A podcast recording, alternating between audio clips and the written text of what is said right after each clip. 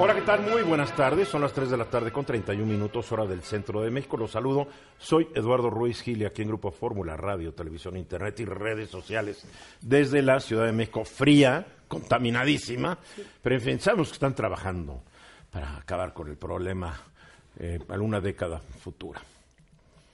Pero los que sí reaccionamos ante la contaminación, gracias a nuestros funcionarios, ¿eh? ya saben lo que se les desea. Sinceramente, y a toda su parentela. Ándale. Tere Vale, ¿cómo estás? ¿Tú por qué no sufres de las vías respiratorias No, como no yo? sufro, no. Si sufrieras, a ver No, si yo no- yo soy invulnerable. Tan contenta. Mira, ya no fue a cenar hoy, aquí está la senadora. Y muy Kenia López guapa. Rabadán, ¿cómo estás? Muy navideña. Vine, vine aquí para comer. Hace- con mi amiga, hacemos pero- juego. Oye, además ahorita porque ya están en vacaciones los senadores, ¿no? En receso, sí. Vacaciones. ¿Cuál Dilo es la diferencia bien. entre receso y vacaciones? ¿Cuál es la diferencia? Porque hay una- es, es un no, es, es un término legal, digamos. Hay eh, periodo ordinario de sesiones y receso. Eh, una vez que concluye un periodo ordinario de sesiones, que en este caso concluyó el 13, ah, se abre un receso y regresamos hasta febrero en este sentido. Hola, Félix Díaz. Recreo, Luis Miguel Eduardo. González, ¿cómo estás? Es que mira, los senadores que están de vacaciones. No, porque hay de una, los hay una comisión 128 permanente. trabajan, Exactamente. de los 128 trabajan El como 20%, 15. sí. Pues la que más Una trabaja es Kenia, ¿eh? ¿Te es quedaste, Kenia. Tú ya fuiste diputada y viste que de 500 trabajan 50. La neta, Sí. la neta, así es. Pero ahora ya cambiaron las cosas, entonces. Ahora Ahora trabajan trabajan 10. 30. Sí, exacto. A ver, yo quiero hablar sobre las aterradoras cifras que dio a conocer el señor Durazo en la conferencia de prensa del martes pasado. Y me voy a referir nomás al del número de policías y lo que ganan los policías. Sí, no. Porque, ¿para qué está un policía? Un policía en México, un policía estatal, un policía municipal, es un policía preventivo. No es un policía de investigación, es un policía que está dando rondines y dando la vuelta para prevenir que se cometan delitos, para reportar, oiga señor, creemos que hay una banda por aquí, y entonces el Ministerio Público agarre a sus agentes e investiguen esa banda. O sea, esencialmente, y en, en tiempos pasados era la policía preventiva, ese era el nombre. ¿No? Bien. Entonces, hoy, no, hoy nos dice, nos dice que sobre los policías es muy chistoso. Número uno, yo quiero recordar que en 1999 Ernesto Cedillo creó la Policía Federal Preventiva para enfrentar a la delincuencia organizada que empezó a cobrar fuerza en el sexenio antes, en el del sexenio de Carlos Salinas de Gortari. Ahí empezaron. O sea, siempre ha habido. Con de la Madrid, ya empezamos a hablar de eso. Sí, pero era, era, era light comparado con lo de ahorita. Ya con Salinas que se pusieron como que más, ya sabes, más uñas largas muchos funcionarios, pues también, ¿no? Bueno, después eh, Vicente Fox dijo, no, la Policía Federal Preventiva no, la buena va a ser la Agencia Federal de Investigación. Y relegó a la Policía Federal Preventiva y en la AFI puso al hoy célebre Genaro García Luna, que ya quedaron en un tribunal de Texas, que lo van a deportar a Nueva York Sí. para que enfrente un juicio. Después llegó Felipe Calderón y dijo, no, ni la AFI ni la Policía Federal Preventiva. La buena es la Policía Federal. Y pum, vale, es la Policía Federal. Y pues Peña Nieto ya no se le ocurrió inventar una nueva policía, afortunadamente, ¿no? Pero en este gobierno, pero pues... Iba a haber ya la llegamos- gendarmería. La ¿no? Sí, pero, Gendarmería. eh, Pero no pudo. no, no eh, pudo. tiene razón Tere. Sí. Sí, Pero no sí- pudo. pero sí, Pero se sí le, lo hizo. Sí se ocurrió. hubo, tuvo Sí la ocurrencia de la gendarmería. gendarmería. Bueno, sí, se me olvidó. El grupo Elite. Eh, y después ya el señor López Obrador, el actual presidente de México, pues decretó la extensión de la Policía Federal que sí iba a servir, porque no había servido la AFI y no había servido la PFP, y creó la Guardia Nacional. Ahora hay que esperar al próximo presidente de México que diga, no, la GN no sirvió, ahora vamos a crear no sé qué cosa. Pero en fin. Bueno, cuando tenemos tantas policías federales en el transcurso de 19 o 20 años, pues lo más lógico es que no funcione ninguna, porque no hay continuidad. No, y Así no se habían fácil. asentado como bases. Yo No, siento no, que la Guardia es distinta. Sí, yo también sentí que la Policía Federal Preventiva era distinta y que la, el AFI era distinto. Yo también tuve esos momentos de ingenuidad como tú. Ahora, las cifras que presenta Durazo indican que acabar con la inseguridad y la violencia que hay en el país en diversas regiones, pues es un reto monumental. Lo que pasa es que ya vivimos en el problema y se nos olvida la magnitud del problema. Yo hoy estaba viendo las tasas de, de- de homicidios en algunos estados, llegan a 90. 90 por 100 mil. No hay país en el mundo que registre una tasa de homicidios de 90. Pero en fin. Entonces, para empezar, dijo que en 2018 se cometieron 33 millones de delitos y que de estos no se denunciaron el 93%, es decir, 30 millones 756 mil. No explicó la metodología para entender cómo llegas a esta cifra negra, ¿no? Pero si eso no fuera grave, dijo que se abrió una carpeta de investigación para solo 2.2 millones de los 3.5 millones de delitos denunciados. Es decir, que solo se inició una investigación para el 63% de los delitos denunciados o el 7% para el total de los delitos perpetrados. Después nos dio un dato que también me, me asustó bastante, ¿no? Por cada mil habitantes de México, pues el número de policías. En la Ciudad de México es 3.4. Y fuera de eso, ninguno llega ni al 2.8 que según los estándares internacionales debería tener una ciudad. Según estándares internacionales, 2.8 policías por cada mil habitantes es el promedio. Por eso Ninguna ciudad llega a eso. Por eso Durazo dijo ayer que México tenía, la Ciudad de México tenía 1.4 más Sí. policías de lo que debería de tener No, en pues mira, mientras más tengamos, qué bueno, que- pero que sirvan de algo, porque tú ves cómo van los Sí, delitos. una cosa es la cantidad y otra No, la los calidad de los... Bueno, es que también nos dijo algo muy interesante Durazo. salarios. Únicamente el 46% de los policías están certificados. ¿Qué es de certificado? A ver, pregunto, ¿tú te subirías a, a un avión de línea donde el piloto no tenga licencia de piloto? No. ¿Se operarían con un neurocirujano que no esté certificado como neurocirujano, aunque sea el mejor neumólogo del mundo? No, pues No, claro ¿verdad? que no. Bueno, Claro que pues no. a nosotros, nuestras autoridades, tienen el descaro, el cinismo y la poca vergüenza de poner a policías que no están certificados, disque para cuidarnos. Porque lo que significa es que entonces el 55% de los policías del país no sirven para nada. Es que en realidad eh, les ganó el tiempo, me parece, entre otras cosas. eh. No, les gano el tiempo desde hace décadas. Sí, porque eso pero- se viene arrastrando Pero, desde hace mucho digamos, tiempo. pero en esta, en esta Guardia Nacional de esta administración, no Sí, yo estoy hablando pero- de policías estatales y municipales. No, no Ojo, yo estoy hablando de los policías estatales y municipales. No están certificados 55%. Oh, Y la Guardia Nacional tampoco, creo yo. No, No, sí, supuestamente la Guardia sí. Nacional Ah, toman un ¿cómo? curso Toman- y sí. salen con su curso. Es lo que nos han dicho. No lo sé. Dio- Esos eh, datos. A ver, No, es que a ver. es. Pregunto, vamos, pregunto, pregunto, ¿dio vamos esa- a concretarnos a los datos Sí, que dio ver, ayer. Eduardo, ¿Esa Si ustedes traen otros con mucho gusto, Ahorita pero datos. Datos. No quiero opiniones Sí. nomás porque se me ocurrió. ¿Ok? Entonces, el ingreso promedio de los policías es de 13.187 pesos mensuales. Cantidad que es irrisoria si consideramos que le estamos pidiendo a un policía que en un momento su arriesgue su vida o su integridad física para enfrentarse a un maleante. El colmo es que en Tabasco les pagan apenas 6.331 pesos. La pregunta es, ¿podemos realmente esperar a corto plazo una solución en esto? No lo creo. No. Es una opinión la que puedo dar. No, ahorita estoy Yo pidiendo una opinión. No, una opinión. es que no, lo que no quiero es que me digan, es que los policías no están certificados en No, la Guardia pero la Nacional. que puedo dar es una Yo opinión quiero una nada opinión, más. Eduardo. Ahorita pedí una opinión. Ok, ok. A ver, O sea, A ver. Mira, yo creo que falta, que es un problema de base de capacitación, porque ser policía es una de las tareas más complejas y multifacéticas que puede tener un individuo. Correcto. Porque necesitas tener condición física, preparación en leyes, en administración de justicia, necesitas saber de derechos humanos, necesitas tener capacitación en el uso de armas. Tienes que saber usar o una sea, pistola y no darte un tiro en el pie. entonces, yo, mi humilde y modesta opinión subjetiva es que no la tiene nadie. O sea, que ha habido un descuido porque nadie, pero te estoy hablando A nadie ver, desde el señor Cedillo Durazo para dijo acá ahí o que el antes. 46 están certificados. Tú dices que ninguno. Bien, A ver, yo tu no. opinión es ninguna. El dato que tenemos es el 46%. El 46. Pero yo que es creo que creo que son dos formas de ver el tema. Uno es en Estatal. la calidad de los individuos y otro en la calidad de las instituciones. Y en las dos hay problemas muy severos.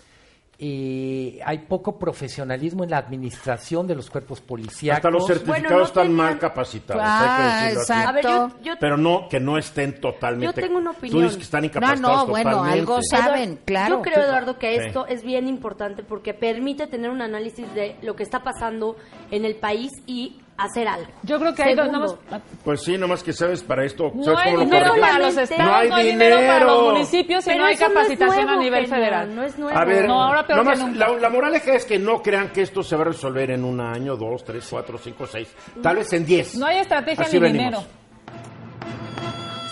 14 minutos faltan para que sea la hora. Una senadora llamada María Soledad Luevano Cantú, zacatecana, de triste memoria en Zacatecas, porque ya estuve yo indagando, y no es muy popular en Zacatecas. Más, es tan impopular que trató de ser presidenta municipal de Zacatecas y no pudo ni ganar eso. Ándale. ¿no? Entonces ya llegó al Senado gracias a la ola amlista del 2018, si no capaz que sería ahí tendiendo ropa, no sé. Pero María Soledad Luevano Cantú se lanza y, y- y- y presenta una iniciativa, cincuenta y tantas páginas, ¿no, Tere? 56. Algo así, en donde es muy, es muy curiosa. Iniciativa con proyecto de decreto por el que se reforman, adicionan y derogan, diversas disposiciones de la ley de asociaciones religiosas y cu- culto público. Pero no solamente de la ley, aquí también trae muchas reformas a la Constitución. Así es, a muchos Y artículos. A muchos artículos de la Constitución, a la ley de salud, a 20 mil cosas muy raras. Que hizo la tarea. también. Se hizo la no, tarea. dicen que no está tan bien No, hecha. y ¿sabes qué? Que yo creo que la asesoraron No, está muy es- bien. Que está es- desastrosa. No, esta iniciativa está, yo la leí, está muy bien hecha. Está muy A bien mí fundamentada. también me pareció muy bien Muy hecha. bien fundamentada. O sea, si la leíste o no la leíste, No la entonces no opines.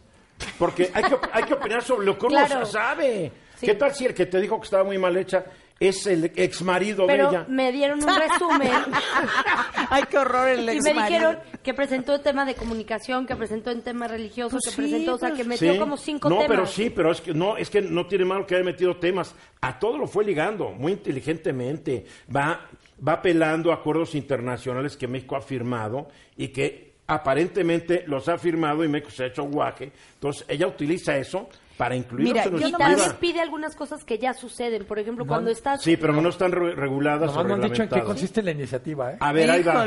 Ahí va, porque Tere mandó la iniciativa y dije, léala muy bien, léala muy bien. Y me dijo, yo leo todo lo que me dices.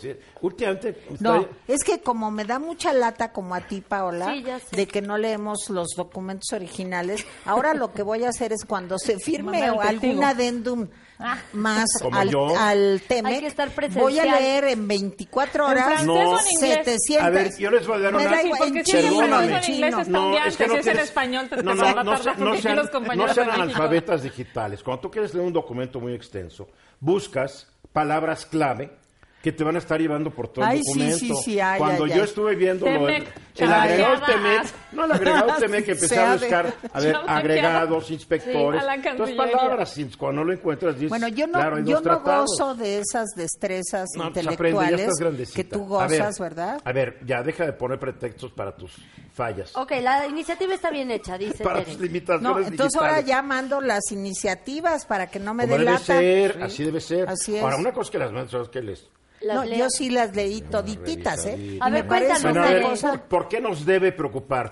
Aclarando que está muy bien elaborada, pero ¿por qué nos debe preocupar? Mira, a mí... Bueno, a ver, Kenny, tú eres No, no, la no, no, no, nada más- legisladora. nada más quiero habla, poner un, un acento antes de que empieces. Lo que está modificando la señora senadora es la ley de asociaciones religiosas y culto público. Así Toda es. su iniciativa estriba justamente Pero en yo, modificar. al leerla, en veía modificar que ley. modificaba artículos constitucionales. Es que en estricto sentido, Por lo, supuesto. digamos, lo que hace es que se, se llama miscelánea, llamémosle así. Ah, bueno. modifica. eh, Es que como toca Sí, pero ya diversos ya- puntos... ya son minucias de ustedes los senadores Sí. que les gusta hacerse Bueno, mira. ¿por qué me Am, preocupa? Porque expresamente la Constitución actualmente dice que existe algo que le costó mucho trabajo a don Benito Juárez, que además, al país. A ver, que nos además costó guerras. Sí, Nos sí, costó al no, país y y nos sangre, costó muertos, ¿sí? claro. No, pero menciono a Benito Juárez porque yo sé que el presidente le tiene una gran devoción y Pero admiración. las broncas ¿sí? empiezan antes de Juárez. Las guerras de reforma Triste, empiezan antes de Juárez. Bueno, pero en No, entra con Lerdo de 1860 Tejada y y un bolón de pico, cuates. pues este Benito Juárez fue el que le tocó esta situación y expresamente ta- eh, tachan la frase que contiene la separación iglesia-estado. A mí eso me parece de la mayor gravedad, no es solo mi opinión, para que no digan, sino la opinión de destacados juristas, exministros, abogados, académicos importantes. Bueno, es que el Estado mexicano, pues logró a base de un gran esfuerzo y de muchas vidas, como dice Luis Miguel, la, La, guerra de los separación. tres años, la guerra de reforma fue una de las guerras más sangrientas en la historia de México, de la cual casi nadie se acuerda. El otro, el otro tema que a mí fue muy afectada por y que se puede ver aquí porque plen- viene incluso en la iniciativa un comparativo de cómo está la ley ahora y cómo quedaría con las modificaciones de esta iniciativa. Y eso hace muy fácil la lectura. Otro asunto que Perdón, ¿dónde dices que viene eso? En la iniciativa. En la iniciativa. Ah. Está en nuestro chat. Y está en la y te la Gaceta, ¿no? La mandamos. gente Sí. puede- No, pero Lo que pasa es pensaba que para la gente. Justo por Acceder. justo- Ah, está en- en, el- en la página la- del Senado de la República, porque Sí. está inscrita ya.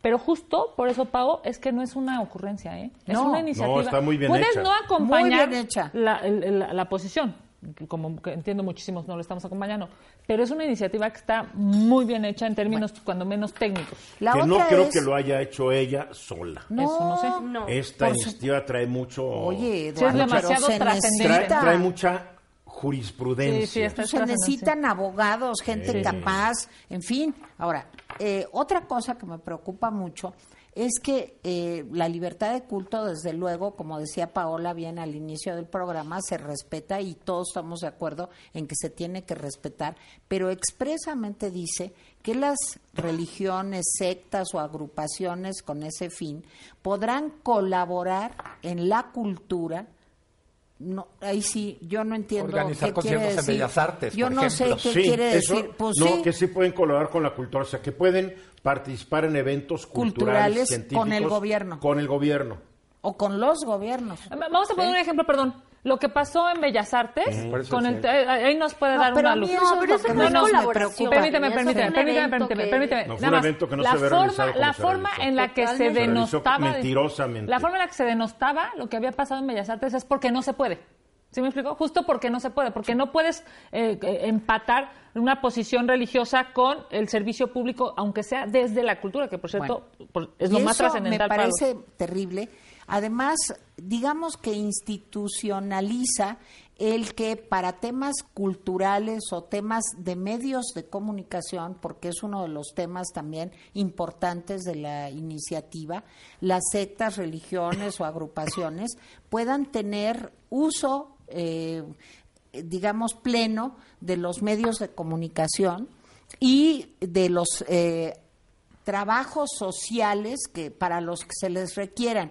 ¿Por A ver, viene sobre esto hay que aclarar. Sí, ya, ya, hay- ya, ya tienen su periódico y podrían tener todos los periódicos que quieran, tienen revistas. Tienen programas. Aparecen muchos programas en radio Pero ahora En quieren, y en la cana- tele. quieren canales de televisión abierta, los evangélicos. Digo, hablemos claramente. no, pero aquí no habla de ninguna denominación. No, claro. No, pero que puede ser cualquiera. Claro Puede que ser no, cualquiera. claro Pero las leyes no. normalmente tienen en, en el entrelineado Pues un Yo destinatario. que no soy mal pensado no lo puedo creer. Yo No, creo yo sí. se está refiriendo a todas las religiones. No, yo sí al soy- Islam, no. al A los Islam, por ejemplo. te voy, a y al decir, Islam. te voy a decir por qué soy mal pensada. Porque el señor. Farela, del que Mónica Uribe nos dio un comentario, como siempre, documentado, inteligente y El que dice que docto. estudió teología Sí. en una escuela que no, que no da licenciaturas en teología. Bueno, el señor Farela dijo, y el presidente no lo negó, que los jóvenes que están, jóvenes que Construyendo el construyendo el futuro, todos los días escuchaban una hora la Biblia. No, de que sería la conveniente que la escucharan. No, dijo que los jóvenes No, ya estaban Pero eso es escuchando. técnicamente imposible. Hay mucha gente que está en el programa que no tienes no. forma de vigilar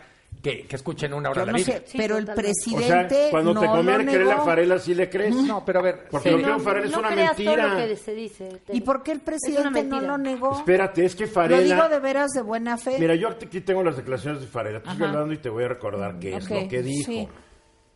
Ándale, hasta canta la computadora. Claro A ver, que sí. yo- Fíjate, lo- fíjate lo que está proponiendo la senadora. ¿eh? Dice, eh, la libertad de culto es un derecho inherente a la libertad religiosa que comprende, y, y- y esto es nuevo, el derecho a profesar y participar individual o colectivamente, Claro. tanto en público como en privado, en las ceremonias, devociones o actos de culto propios de las creencias religiosas. No, nomás permíteme, a- a- aquí apoyando lo que dice Kenia, lo único que no pueden ahora hacer es pedir el voto por o decir que no voten por. Pero todo lo demás está permitido. O sea, pero entonces- tú puedes ir a la iglesia o puedes hacer un mitin, invitas al padre fulano, ¿sí? Y entonces el padre, con tal de que no pida el voto por Kenia o no diga no voten por Kenia, todo lo demás está permitido. Así dice ¿Qué la cambiaría iniciativa. con la ley Exacto, que ¿qué be- propone y la qué senadora? beneficia? Se acaba la el Estado laico deja de existir. Se No, acaba yo no la diría que deja de existir, pero se debilita a como ha sido hasta A el ver, momento. yo, eh, No deja de existir, en exacto. términos para el entendimiento, nueve segundos, vamos a el hablando del entendimiento tema, público. pero primero los mensajes. Va. Seguimos aquí un minuto después de la hora. Qué discusiones a veces fuera sí. del aire. Ay, ay, ay, ay, ay. Se ponen mejor. Me voy de vacaciones. No, sí, yupi. Am, Sí, y así voy a descansar. aquí les dejo a Tere. Eso No. bien para un Pero no ¿eh? tiene Me voy de vacaciones chiste, aquí en no tiene chiste, que venga ¿con Paola quién y te peleas con? Paola. Sí. No, Paola, mira, Paola. Hace las defensas No, a sí. ultranzas del régimen y tú haces del ataque No. a, ultranza del régimen. Pero Paola ¿Qué es más? mujer, no me voy a pelear con ella. A mí me gusta pelearme con los hombres. Luis Miguel. Pero Luis Miguel es buena onda. Digo, no agraviando aquí lo presente. A ver, Kenia, seguimos con el tema de A ver, a esta mí me- iniciativa de... Tú eres senadora, ¿conoces a la senadora? Sí, déjame decirte que además, por cierto, no es una senadora, digamos, no empoderada, ¿eh? Es una senadora presidenta del Comité de Administración del Senado, o sea, es la de los dineros del Senado de la República, es una senadora... Y fue presidenta del PT en Zacatecas. Sí, es una senadora que tiene, pues es, es líder, digamos, dentro del grupo mayoritario. Primero. Segundo, yo no creo que sea una ocurrencia. Sí tiene una lógica, eh, digamos, estructurada. No, esto no es una iniciativa No es una de ocurrencia. Es una lógica estructurada y hay gente que te habla a favor y hay gente que te habla en contra. Yo creo ¿Quién que vamos- ganaría con esta iniciativa nomás? Por- decíamos entre bromas. Yo, evidentemente, las iglesias, ¿no? Cualquier denominación Exacto, las iglesias, y cuando yo digo las, es- yo sí creo que pueden ser varias, incluyendo la católica, e incluyendo la evangélica y A ver, cualquier otra más, ¿no? Yo, yo nomás quiero decir que en el semanario Desde la Fe ya la propia Iglesia Católica ha dicho pues que hay que estar atentos a lo que pasa. O sea, no con esta ley, Tere, sino cuando le en conviene general. hacerle caso a algo que dice alguien. Pero, porque no, cuando pues decimos- yo ya, fíjate. Cuando nosotros decimos que la Secretaría del Trabajo niega algo que tú afirmas, no hay que creer a la Eduardo, Secretaría del Trabajo. ¿tú estás de Pero sí acuerdo? hay que creerle a la desde la fe. ¿Tú está estás de acuerdo ¿no? en esta iniciativa? Estoy de acuerdo en algunos puntos, no en todos. Eh, sí, yo creo que yo creo que es, es justo es una iniciativa que tiene Pero claroscuros. no- no o sea, sí, todo. sí tiene hay cosas que por su a ver, es evidente que este gobierno ha tomado un tema ideológico desde las mañaneras todos los días y de ahí se derrama hacia toda su este, feligresía, llámesele militancia, ¿no? O sea, es, es obvio que tienen una lógica de, pues, digamos, de, de profesar, llamémosle así, no una religión, ¿eh? por cierto, porque como son un movimiento, pues lo mismo encuentras ahí cristianos que católicos que este, proabortistas, ¿no? Es- es evidente. Entonces, sí creo que, lo que para lo que te sirve la, la- la iniciativa es cuando menos para atemperar y decir, a ver, qué sí se puede y qué no se puede. Hay, hay gente que dice, me parece que, que eso vale la pena porque entonces ya vamos a poder tener inclusive límites. Pero no está claro ahora lo que se puede y no se puede, perdón. Es que No, hay no, mira, no, no. Te voy a decir que hay tanta irregularidad, por ejemplo, si existiera totalmente separación Estado-Iglesias, Sí. no podrías tener un cura en las fuerzas o un pastor en las Fuerzas Armadas, pero los hay, ni en las cárceles, pero ahí están. O, O sea, en los movimientos están- políticos, como el padre Solalinde. Sí, pero híjole, Pero, Juan. no, Solalinde es otra cosa. No, no, estamos hablando de la iglesia institucionalizada. perdimos. Solalinde va a título personal. Pero a ver, realmente si hay confesores o ministros de un culto en una cárcel, se está violando la separación iglesia-estado. y los hay, ¿eh? Sí, Los presos pero los lo hay, piden. pero como no está regulado, Por eso digo. hay que regular por- lo justo que es. por eso digo que tiene claroscuros y hay gente Claro. que sí le gusta la Sí, iniciativa. claro. Porque dice, cuando menos vamos a saber hacia dónde. a- ¿Qué sí, digamos, no? O sea, ¿qué sí puede hacer la iglesia? En dónde sí, sí, lo puede A hacer. ver, En- yo, a México le costó dos guerras esto, una en el siglo XIX y otra en siglo XX. Es el es. momento de discutir eso. Por eso, es, ah, regresamos al tema, por Claro eso es que que, no. no. es una iniciativa menor viniendo de una senadora que no es una, digo, todos los senadores, senadoras son respetabilísimos, pero es una mujer empoderada. Hay unos ¿no? más iguales que otros, ¿sí? No, ella es una mujer empoderada, no es una Como iniciativa Kenia, que es la primera panista del Senado. No, yo, yo sí creo que hay que Pues poner es la mucho más trabajadora, eso sí, ¿eh? Hay que No, poner sí, es que mucho foco en la. Sí, en la la, más en la inteligente iniciativa. que- Yo creo que es una historia que hay que estudiar. que- exacto, que hay que puedes analizar, que no reprobarla en sí. automático. Bueno, yo sí la repruebo Sí, en porque automático. yo lo sé, yo lo sé. Ya, Tere ya la reprobó en automático. Hay muchas cosas, lo Pero que yo, creo que hay cosas positivas. Creo que, Que un problema de este país es que hay muchas cosas suceden.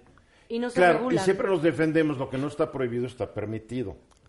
Pero hay muchas cosas que no deberían hacerse, Ay, que, no, bueno, bueno. que no están prohibidas. Y hay muchas cosas que deberían permitirse que no están reguladas. Sí, yo sí creo que hay que atemperar el tema. Sí. Y yo, a ver, el presidente dice, ¿no? Digamos, un poco como de, ah, pues no es mía, pues sí. No, no, dijo, yo no estoy de acuerdo, yo creo que como está, está bien, pero los de Morena se Ajá. pueden poner necios. Ahora te voy a decir una cosa. Eso, Eso Mira, lo dijo pero, mira, hoy. pero esto ¿por qué no es... dices lo que quieres decir? Que no le crees al presidente. ¿Quién dice eso? Yo no he dicho eso. Es lo que entiendo No. de ti. Te voy a decir No, una cosa. Lo que, lo que creo que pasa, Claro. pasa No. con dolo. Es, perdón por la Tú me quieres expresión tan- poner en mal con el presidente. Ay, desde que tuvieron, Pero su, no. desde que tuvieron su debate ahí en el año. También que se- después. des- Tan mira, buena relación que tuvieron debate. Después También, también, también que habla de ti, me Tere. trata, o sea. Ta- tam- tanto que te elogia él. de- no, es que lo que Tere nunca quiere estar es que de- en ese debate, en un corte comercial,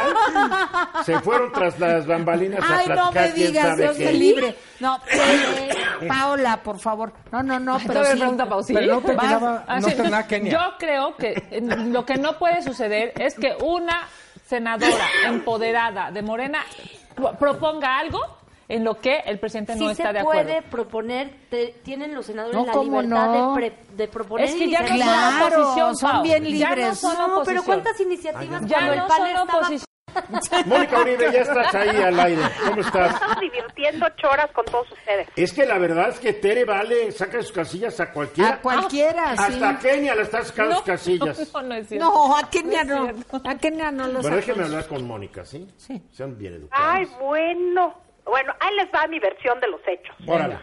Punto número uno. La ley de asociaciones religiosas y culto público del 92 fue hecha con, ahora sí que sin conocimiento de mucha causa y en las rodillas. Llevamos 28 años con una ley que no se ha modificado, que sí requiere algunas modificaciones y adaptaciones a situaciones que no estaban presentes en aquella época, como las plataformas digitales. Ese es un ejemplo. ¿sí? Esa es una Sí. cosa. Punto número dos, la propuesta de reforma a la ley de asociaciones religiosas y culto público tiene una primera falla que desvirtúa el resto, y es que pretende sustentar el ámbito de la ley a la cuestión de los derechos humanos y no al de la separación iglesia-estado. Es una cuestión cultural, de cultura política, que sería muy difícil abdicar a ella por una razón, son 170 años que nos han machacado con la misma separación iglesia-estado. Entonces, que de un plumazo van a acabar con la cultura política, no se puede. Esto tiene que ser más gradual. Sí hay cosas rescatables dentro de la propuesta. Escúchate, Una de las escucha. cosas más rescatables a mi gusto es la- en el artículo segundo, el, el cuarto punto es no ser obligado a contribuir a cuestiones religiosas, a celebraciones religiosas, este si uno no es de esa fe, por ejemplo, las famosas mayordomías y las fiestas de los santos, que generan muchos problemas a nivel local, a nivel municipal. Y Porque te obligan sin que tú indígenas quieras participar. si no quieres participar, pues no, pero, pero también la costumbre pues es algo muy fuerte y sí se dan conflictos muy graves. Yo lo vi en, en asuntos religiosos, cómo había eh, verdaderas atrocidades precisamente porque los los grupos evangélicos no querían cooperar en la fiesta del santo del pueblito o Z, y no era uno, eran muchos. Este me parece importante y rescatable. Ahora, por ejemplo, las capellanías en los espacios públicos. Yo creo que esto sí se da en hospitales, no en escuelas, este, sí en Fuerzas Armadas de una manera discreta, me parece que ni está bien ni está mal, pero eso hay que consultarle a las personas que están dentro de esas instituciones. No tiene que no tiene que regularlo el Estado, sí, pero tampoco lo podría prohibir. Eso sería cuestión de discutir. Ahora, hay otro punto que se me hace muy importante. La este mm, medios Sí. y prevé esta parte que era bastante más restringida en la versión original, en la ley de asuntos religiosos y culto público. Entonces sí hay cosas rescatables, pero toda la ley está desvirtuada porque están tratando de fundamentar la nueva legislación o el proyecto con algo que no es particular ni característico de la cultura política mexicana. No hemos avanzado tanto. Muy bien, muy bien, queda claro. O sea, como que va en una contradicción de 170 años de, de ideología nacional. Mónica Oribe, gracias. Ya que estamos ya de regreso, 17 minutos después de la hora, mi querido Luis Miguel, el plan de reactivación económica. ¿Cuántos han anunciado ya, eh? A ver, No, creo este que no es va. bien interesante. Es la primera vez que el presidente reconoce que la economía no va bien. Yo diría, y Ya no Eh, está de bien y ya no está bien y de buenas la economía. no dice, o tengo otros datos, es en, en su forma de argumentar me parece que es interesante en el sentido de, primero dice, necesitamos un plan de reactivación económica, por tanto, la economía no está, No está activada. no está activada. Eh, dice, en los últimos días ha habido mejoras en los pronósticos y además eso es cierto porque hay una especie de efecto Temec que sí puede ser básicamente una especie de eh, catalizador de proyectos, etcétera. Pero me llama la atención dos cosas. Habla de un plan de reactivación que se presentará en los próximos días eh, y va a ser muy interesante en los próximos días en qué sectores pone atención el presidente. Y pongo un ejemplo claro. Eh, el gobierno ha apostado a lo largo de este sexenio muy fuerte por el sector energético y es claro que como va el sector energético no requiere una reactivación, requiere un replanteamiento respecto a lo que el gobierno planteó en una primera ocasión. Tenemos, por otra parte, una industria que me parece que es emblemática en todos los sentidos, por el personal que emplea, por los sectores que afecta, que es la construcción. Nada más para dar una fotografía, de los últimos 44 meses, 43 han sido negativos para la industria de la construcción. O sea, es Horrible. todo, Está paradísimo. todo este año más los prácticamente los últimos tres de la administración de, de Peña Nieto. Eh, ¿Qué va a haber específicamente para el sector de la construcción? Me parece que pocos sectores requieren tan claramente un mensaje de reactivación. Eh, y yo diría otro sector que es, desde mi punto de vista emblemático, automotriz. El la industria automotriz llevó tantos años funcionando bien, yo diría casi en automático, que tengo la impresión que como país no estamos preparados para una industria automotriz que está enfriando. Eh, yo dejaría en este comentario, cuando menos para, para abrir los... es ¿qué, ¿qué va a anunciar para energía, qué va a anunciar para construcción y qué va a anunciar para automotriz? Insisto, en energía el gobierno ha presentado muchas ideas, muchos planes, pero lo cierto es que las cifras del primer año en petróleo son decepcionantes.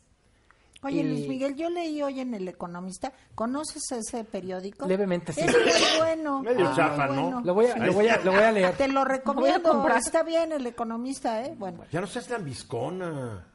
Pues no, ¿y por qué tú no le...? Pues tú trabajas ahí. Pues ni sí, por eso no dije es hable- medio chafa, Ah, porque bueno. ven que soy bien independiente. Exacto. Oye, yo leí de Hay que veras... aclarar para la gente que no lo sabe. Sí. Es un chiste muy local, No, ¿eh? Luis Miguel es el director general editorial El de- flamantísimo. de un gran periódico. Así es, el economista. Bueno, ahora hago la Gracias. pregunta. Hago la pregunta. Yo leí de veras hoy en el economista, no la encuentro ahorita, pero que Pemex iba a meter dinero otra vez a la bolsa, pues con el propósito de hacerse de alguna Sí, no, lanita, eh, digamos. va- va- ¿Esa no es parte de la estrategia? es va a lanzar deuda a través de la bolsa, que es normal una empresa como Pemex, en parte por lo que debe, en parte por la naturaleza de sus operaciones, está permanentemente en los mercados.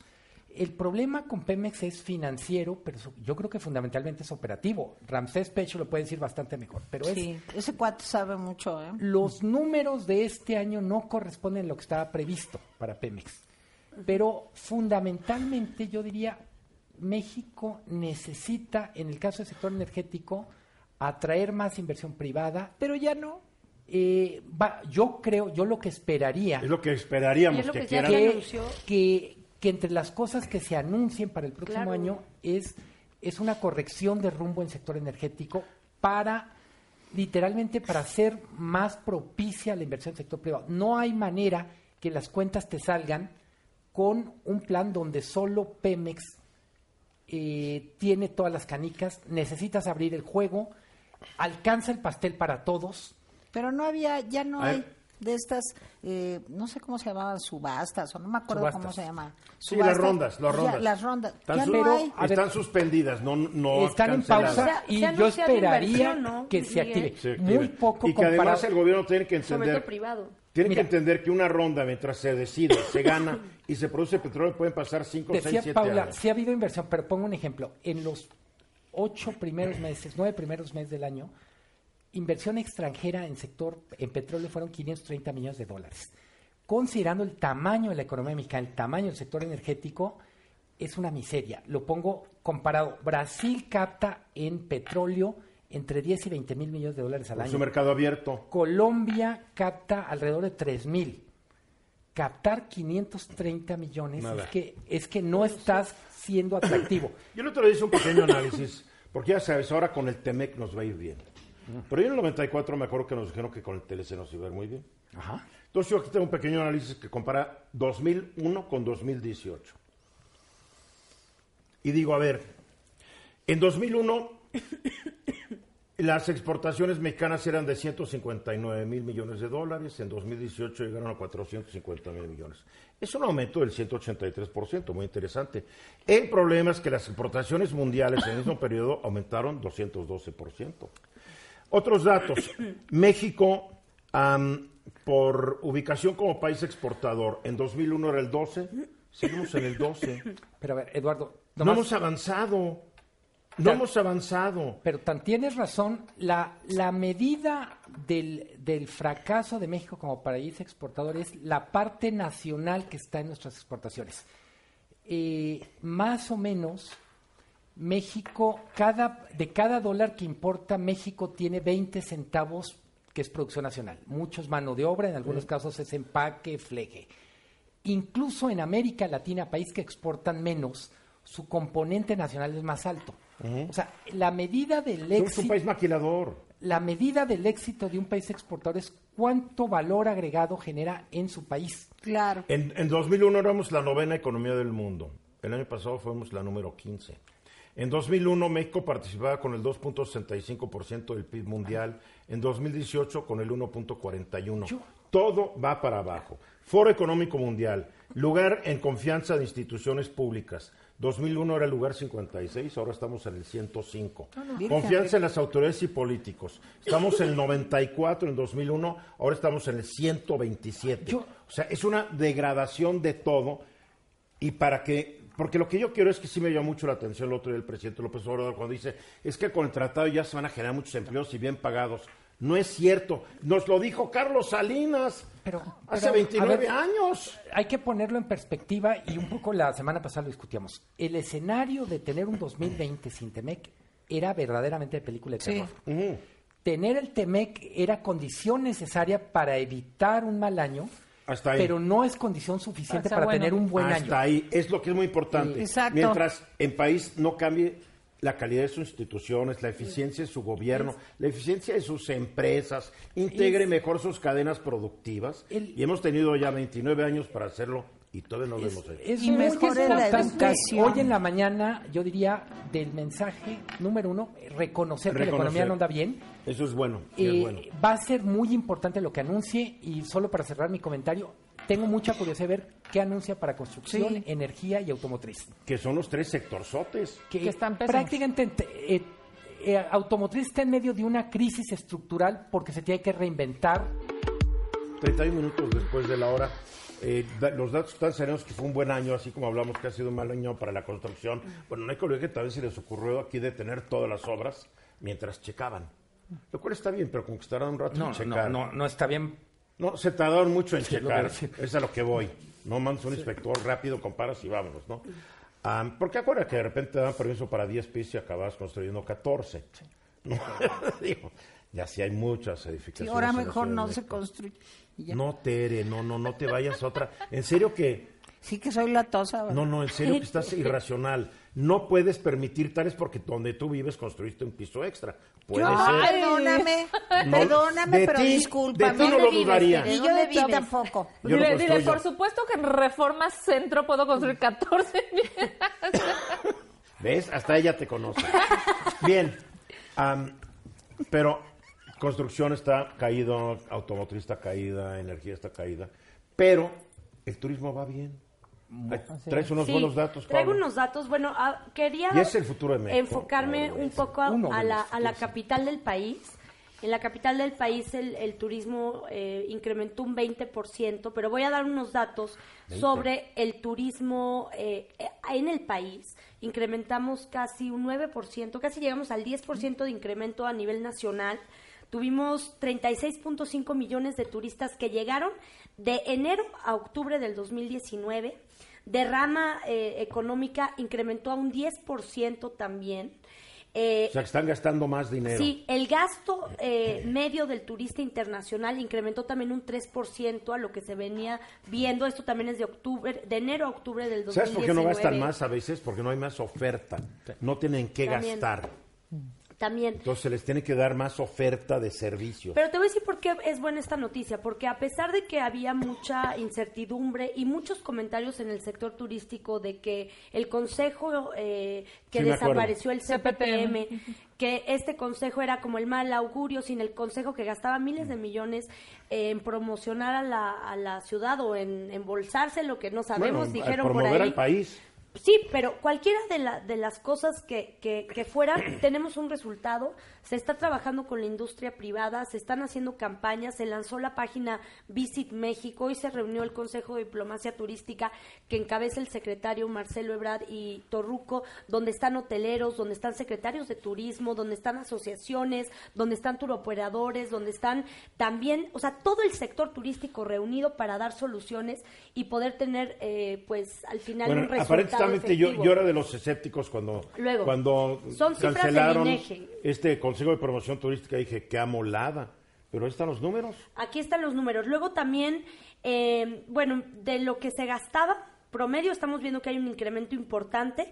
Y la internación del país, porque este incremento sucede en un escenario donde vimos que se vio afectada parte de- del turismo de playa con el tema del sargazo y se pensaba que eh, lugares turísticos llegaron. iban, no, no afectó lo que, lo Hace que dos, se esperaba. hace dos semanas estuve en Cancún, estaba el 85% de Sí, ocupación. ocupación hotelera, por ejemplo, aquí en la Ciudad de México, casi también 100% de ocupación hotelera. Entonces, hay, hay, hay buenos resultados y se está trabajando de manera coordinada, pero sí tengo que decirlo desde la visión y desde el trabajo que se ha hecho en la ciudad, que sin la IP, sin la- el apoyo de los empresarios, no pudiera ser posible. No, pues, Creo que un poco al revés. Es eh, los empresarios necesitan el apoyo del gobierno, pero es la, la industria le hacen Sí, claro, los ellos. empresarios. ellos. Claro. La oferta turística, por ejemplo, eh, el- los es- la expectativa para el 24, que eso es bueno porque ya es futuriar, pero con base en los datos, es incrementar el turismo no al, no al 10, sino a un 15%, no, 25% más, que serían 55.3 millones de turistas internacionales. Porque no estoy hablando del turismo interno. No, por ejemplo, la. Ciudad de México, no, es todo el extranjero que llega, llega a la Ciudad de México. Es que la Ciudad de México se ha convertido en un destino internacional, Sí. pese a sus broncas, el smog, Sí. los baches, todo. Sí. En todas las publicaciones sobre turismo aparece la Ciudad de Por, México. por eso es tan relevante la discusión del aeropuerto. favor, Es que estaba yo Por eso es leyendo. tan relevante la discusión del aeropuerto en ese contexto. Es decir, A ver, Ahora que padre. todos los planes son de crecer. Pero, pero es que usted no ve la genialidad del asunto, no tiene imaginación. Ahora cuando lleguen a Santa Lucía, antes de subirse al camión, que los, que los de en dos horas los dejará aquí en la Ciudad de México, van a pasar al Museo del Mamut.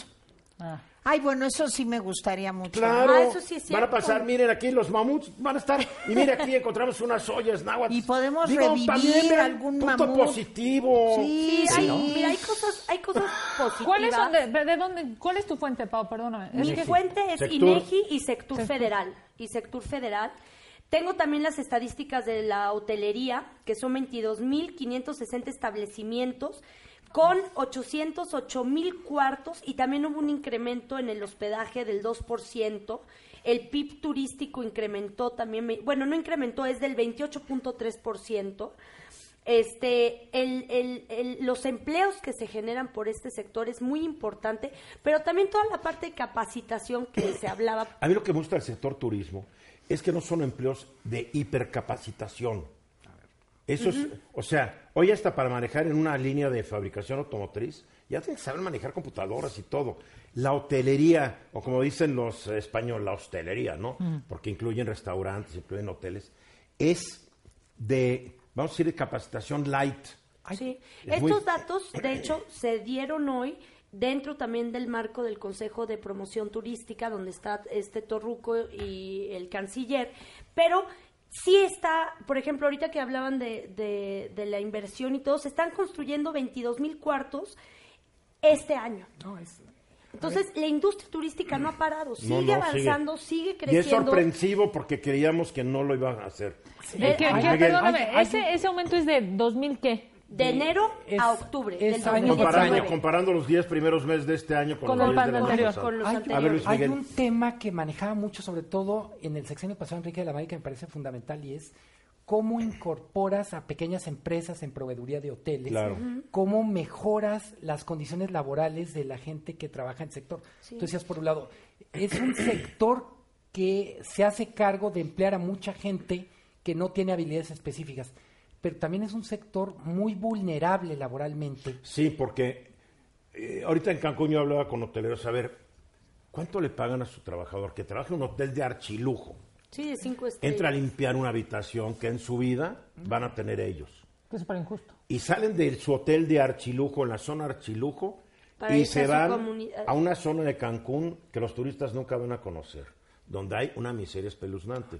Cómo la industria Hay turística contrastes. debe colaborar a elevar el nivel de vida de sus trabajadores, porque han sido bien explotadores. Pero no en la todos verdad. lados, ¿eh? Por y después ejemplo- no quieren pagar sus prediales, Tú decías- quieren preespeciales en el agua. O sea, está bien, todo el mundo defiende sus intereses, pero no puede estar haciendo excepciones. no Pero tú mencionabas en Cancún, se está dando un fenómeno donde toda la vida ocurre como intramuros. Sí.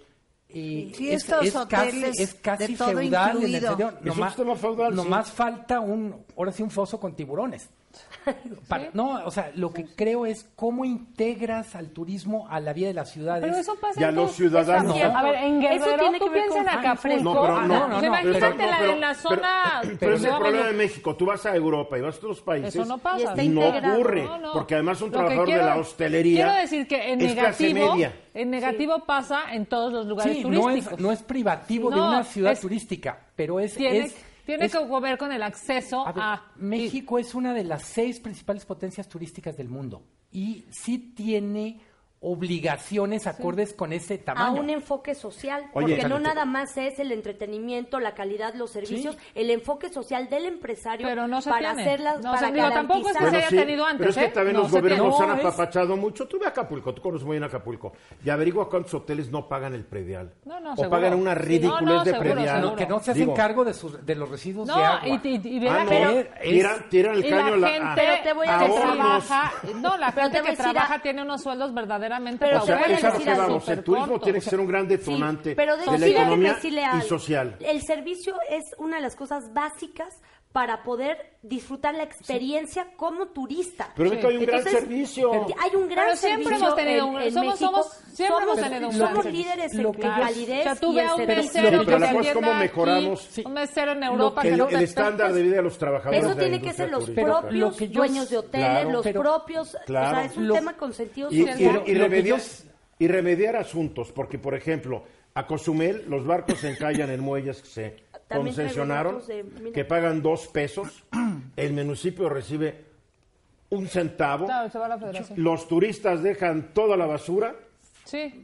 Mira, Sí, el Y no se alcalde termina, benefician. sí, claro, el Lo que alcalde yo siento es porque Mira, alguien hizo negociote al- concesionando ahí, los al gobierno- ahí les va, ahí les va del tema A ver, de los- termina Luis sí. Miguel. Es mu- muy breve. Al gobierno le hace falta construir estadísticas sociales alrededor del turismo. Sí. O sea, hasta ahora lo que, lo que Morena o Turruco presentan turismo es una forma, yo diría, son cuentas muy buenas, la verdad es que sorprendentemente buenas, pero me parece que siendo el tipo de gobierno que es, tendrían que poner más énfasis, énfasis, sí. en Sí, construcción porque de son los europeos sociales. que vinieron a invertir aquí a, a México y que están haciendo archimillonarios y no los mexicanos que están trabajando No, en los pero hoteles de pienso- esos sí, eso- europeos. Mira, Tiene que- que haber capilaridad. A- Los grandes ¿Y beneficios ¿Cómo tienen que medimos, bajar. ¿cómo A ver, medimos para que esté concluir, pasando eso?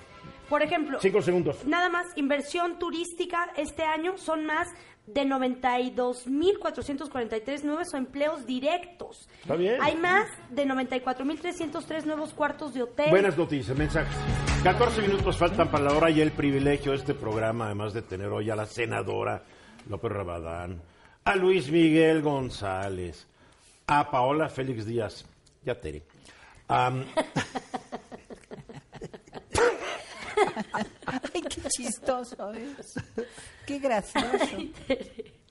Luis Enrique Mercado con nosotros. Bravo, tal? bravo, Qué gusto. Recién, bravo, recién bravo. importado de Zacatecas. Zacatecas. Así es. Bravo. Oye, cada vez que digo hijo predilecto de Jerez, qué ciudad más bella es Jerez, Zacatecas. Sí, ¿verdad? Qué barme, qué impresionadísimo. Tengo ganas de regresar, es muy Pues ya, bonito. ya No, que Zacatecas es lo máximo. Pero de Jerez ¿eh? no tiene idea. Jerez, no sabes qué hermosura. Nomás hace Sí. mucho frío, ¿verdad? Ahorita, está haciendo mucho frío. Sí. Ahorita ya, ya, ya empezó el clima zacatecano, vamos a decir. Sí. Hoy en la mañana estaba menos dos grados en el centro de la ciudad. Wow, pero qué bonita Siete de ciudad. la mañana. Pero qué Sí. bonita ciudad. Oye, salúdame a los que están en el, ¿cómo se llama? El Partenón. El Partenón. Qué lugar. ¿No conocen Partenón? Es un restaurante que Es está en un restaurante, pero tiene una colección de arte. No, no, no. Que hay La- galerías no, que la- darían. La Acrópolis. la Acrópolis. La Acrópolis. Darían La Acrópolis. grandes cantidades de dinero por el- el- la colección de arte que tiene el Bueno, hay muchos artistas zacatecanos de Sí, primera. claro. Coronel. Coronel. Pero, ah, pero además, Figueres, pero además artistas que han caído, Sí. este tiene un talento para sacarles las obras y están colgadas. Genial, genial. Oye, eh, platícanos cómo es la senadora Luébano, porque ella presentó hoy una iniciativa de ley 50 y tantas páginas. No es que son paisanos. Es que ella es de Zacatecas. Pues Claro. sí. Y otras iniciativas, ella generalmente ha mandado iniciativas de, de una paginita, paginita y media, ¿no? Y hoy lanza una iniciativa Ella ha presentado- que se ve que le escribió, le escribieron los constituyentes de Querétaro. Mira, ella es contadora pública. Ok. Ella no es es contadora abogada. pública. no, no es abogada, es contadora pública. Este, viene del PRI en los años 80, era la de secretaria de finanzas del PRI local. Luego brincó al PT, luego brincó a Morena. Ganó las elecciones para la presidencia municipal de Zacatecas en 2016 y las elecciones esas se cancelaron por la cantidad de porquerías que hicieron todos, ¿eh? Entonces se cancelaron y ella no pudo competir. Bueno. es una demente. Ok, está muy bien. Es una demente. O sea, te juro, eh, es, es su último cargo público va a ser este. Porque eh, Zacatecas, como otros estados, gozaba de un impuesto a la minería que se repartía entre los municipios mineros del país. Hubo una propuesta para retirar el impuesto minero y ella votó a favor de que se retirara el impuesto minero a Zacatecas. Bueno, a todos los O estados sea, mineros. que como que se fue contra su propio estado. Contra su propio Y estado. contra el sentido común. Porque no- Se, se fue contra su propio estado. Este, ella es una mujer de escándalos. Pero es como Por ejemplo, mira, ha subido una sola vez a tribuna en todo el tiempo. Es presidenta de la Comisión de Administración. Ha sesionado seis veces en todo el año. Ándale. No han aprobado una sola iniciativa en esa comisión de, de- de- de O administración. sea, no hace nada realmente. No hace nada, es, es absolutamente improductiva. Pero ¿por Eh, qué lanza ella una iniciativa tan polémica yo creo y tan que, extensa? Yo creo que ¿Quién alguien, se lo encargó? Alguien se le encargó. ¿Alguien se la encargó? ¿Cómo? Sí, alguien se le encargó. Te, te lo puedo asegurar. Ella no es capaz de hacer eso, en serio. ¿Se la podría haber encargado Monreal, que también es tu paisano? Eh, ella es gente de Monreal, ¿eh? Sí, sé que es gente de Monreal. Ella es gente pero de- ¿Cómo sabes que no lo hizo el equipo de Monreal y se lo Y da se a la ella? pasaron y Fíjate, la, yo y que la- estaba y la tan utilizaron. tranquila de que estaba ahí Monreal para que parara la iniciativa. Es posible, digo, no podría asegurarlo, pero esa iniciativa no le hizo soledad, ¿eh? absolutamente. No, tiene la capacidad de hacer eso. Este, es, es que no tiene, mira. no, mira, es, que, no, pero no lo hice derogativamente. a mí me dicen, no, Es a mí no, pregúntame, si yo estoy de senador mañana y, me- y- y yo presento una iniciativa sobre la energía nuclear, de la cual no sé nada, más que un átomo tiene neutrones, protones y electrones, y hasta ahí llega mi conocimiento. Y te presento una iniciativa de 50 páginas sobre energía nuclear. Oye, tú vas a decir, oye, Eduardo no tiene la capacidad para hacerlo, porque no tiene la experiencia, conocimientos, punto. No Lo digo en ese sentido, pero mira, Sí, ella ha hecho... Qué mal eh, pensados son ella ustedes. ha hecho por, por. Por ejemplo, su último escándalo es, acusó al gobernador de Zacatecas, Alejandro Tello, de tener un domicilio fiscal de él en un hotel de España. Ándale. Dijo, entonces te está mandando el dinero a España, a esa dirección fiscal. Sucede que cuando se investigó el tema, el domicilio fiscal era el del hotel, donde alguna vez llegó el gobernador y había unas facturas, y había unas facturas con ese domicilio fiscal, pero no era el del gobernador, era el del hotel. El del emisor de la factura. El del emisor de la factura. No se fijó la senadora. No se fijó, entonces lo demandó, dio Bueno, conferencia de prensa. pobrecita. O sea, es de ese tamaño. Es de ese tamaño. Entonces, Es que es muy importante a veces saber, y por eso la opinión de Luis Enrique es importante, porque Luis Enrique además es el director del periódico Líder de Zacatecas. De la estación de radio Líder en Zacatecas, la 96.1, La Voz. donde Ahora este sí. programa se retransmite. Claro. O sea, en este momento lo están viendo en Zacatecas. Es el de mayor rating allá, ¿no? Sí. ¿Ves? Así es. Y es el periódico de mayor circulación. Claro. Ahí. Y Luis Enrique es antecesor de Luis Miguel, el economista. Así es. El economista ha tenido dos directores, pero yo y luego él. Pues así Es que la verdad... Pues es que estoy más viejo que él, es lógico que No. yo ya he llegado primero, él está más muchacho. No, pero además entre que tú te fuiste, llegó Luis Miguel, hubo unas entradas y salidas que nadie entendió nunca hasta que llegó Luis no, Miguel. no, no, que pero él llegó a meter orden. Sí, la verdad se ha metido orden y calidad. Am, entonces, ¿cuál crees que es el futuro de esta iniciativa si ella, si no es de ella? Yo creo que se va a morir. Mira, las opiniones, hoy estuvimos entrevistando gente en Zacatecas. Hablamos con Marco Antonio Flores Zavala, que es un historiador, hablamos con Mara Muñoz, que es una mujer líder en el tema de, del- de los feminicidios, en el tema de la equidad de género, etcétera. Eh, hablamos con una diputada local que se llama Almávila y dijeron, oigan, esto es una de las peores barbaridades que hemos visto eh, Marco Antonio Flores Zavala dice, es que es- esta iniciativa es producto de la ignorancia. Así lo dice. Lo que decía Mónica Se hace rato, acabó. llevamos 117 años, Dijo dijo, 170. 170 años en donde el país ha conformado una mentalidad nacional de la separación iglesia y Estado. Y hay algunos artículos, los que a mí no me gustan de su iniciativa, que sí atentan contra esta separación. Sí, que dice, entrar por el tema de es un derecho humano, eh, dinamita por otro lado. Sí. Sí, y, y luego dice, este, los ministros de culto pueden este, eh, participar en política siempre y cuando no hagan promoción de un candidato. O sea, No, es que ese de- derecho humano es el mismo que usó Evo, Flo- eh, Evo Morales para justificar su reelección hasta la muerte. Derecho humano, ¿no? Pues, por derecho humano yo tengo el derecho a hacer lo que se me antoje en la vida, ¿no? Pues sí. Para Claro ti es no. una iniciativa mal hecha. Es una iniciativa mal hecha, definitivamente. Es producto de... Mira, lo que dice Marco Antonio Flores Zavala, esto es producto de la ignorancia absoluta. Bueno, yo creo que está bien hecha. Eso sí hay que decir. No, yo creo que está muy bien Está hecha. bien- maquiavélicamente Está muy bien bien hecha, pero sí, en, en muchos apartados, ya lo decías tú, Luis Miguel, atenta contra una ideología nacional. Sí, Una lo dijo Mónica nacional. Uribe también. No, o sea. sí. Sí. O sea, Entonces, porque desde hay que somos chiquitos nos enseñan separación. Separa- la iglesia, o sea, bueno. yo todavía veo un cura con alzacuellos y se me hace raro. Porque yo cuando crecí, pues, los curas se les No, pero prohibía. no es eso, No, no, es que pero no, espérate. Pero es que y de ahí, y de ahí Es para que adelante. de ahí son todos los síntomas de la separación. La separación era tal que los, los, los sacerdotes, las monjas no podían usar sus hábitos en la calle, acuérdate. Entonces tú creces con esa mentalidad. De repente ya los ves y es que raro se Es ve. una especie Para la de- generación mía, para la tuya no, porque tú eres una jovencita y tú no. Es una especie de cultura nacional, este tema de ver la iglesia acá y el Estado de este lado. Sí, O sea, porque más y- nos costó muchos muertos. Mucha sangre, mucha costó división. guerras. Guerras, Pero, que ¿cuál sí. es la intención de esta iniciativa en este momento? ¿Cómo la lees tú? Yo creo que es el tema del- de los evangelistas, ¿eh? de, de- de abrir la puerta Pues a los sí, evangelistas. Claro, claro. Este, o sea, la iglesia católica en este sexenio no es, no es, no es como la iglesia del régimen, vamos a decirlo ahora. Claro que Es no. más bien, son los evangelistas. Porque los evangelistas tienen una gran capacidad de sí, organización. les abres la puerta a los grupos evangelistas del país. sé Tienen gran capacidad sí. de organización y pueden trabajar para ti en un momento dado si No, los no, pues trabajan, trabajan. Pero ya, ah, no, todavía queda un minuto y pico. Entonces, tacha la iniciativa. Tacha absoluta. Te- Tere, tú tacha la iniciativa. Eh, yo le pongo el signo de interrogación hasta no analizarla perfectamente bien. Kenia igual que yo. Tú, Luis Tache. Miguel. No, no le pones tache. Kenia le está poniendo interrogación. No, no pongas en Sí. su boca palabras que no son de él.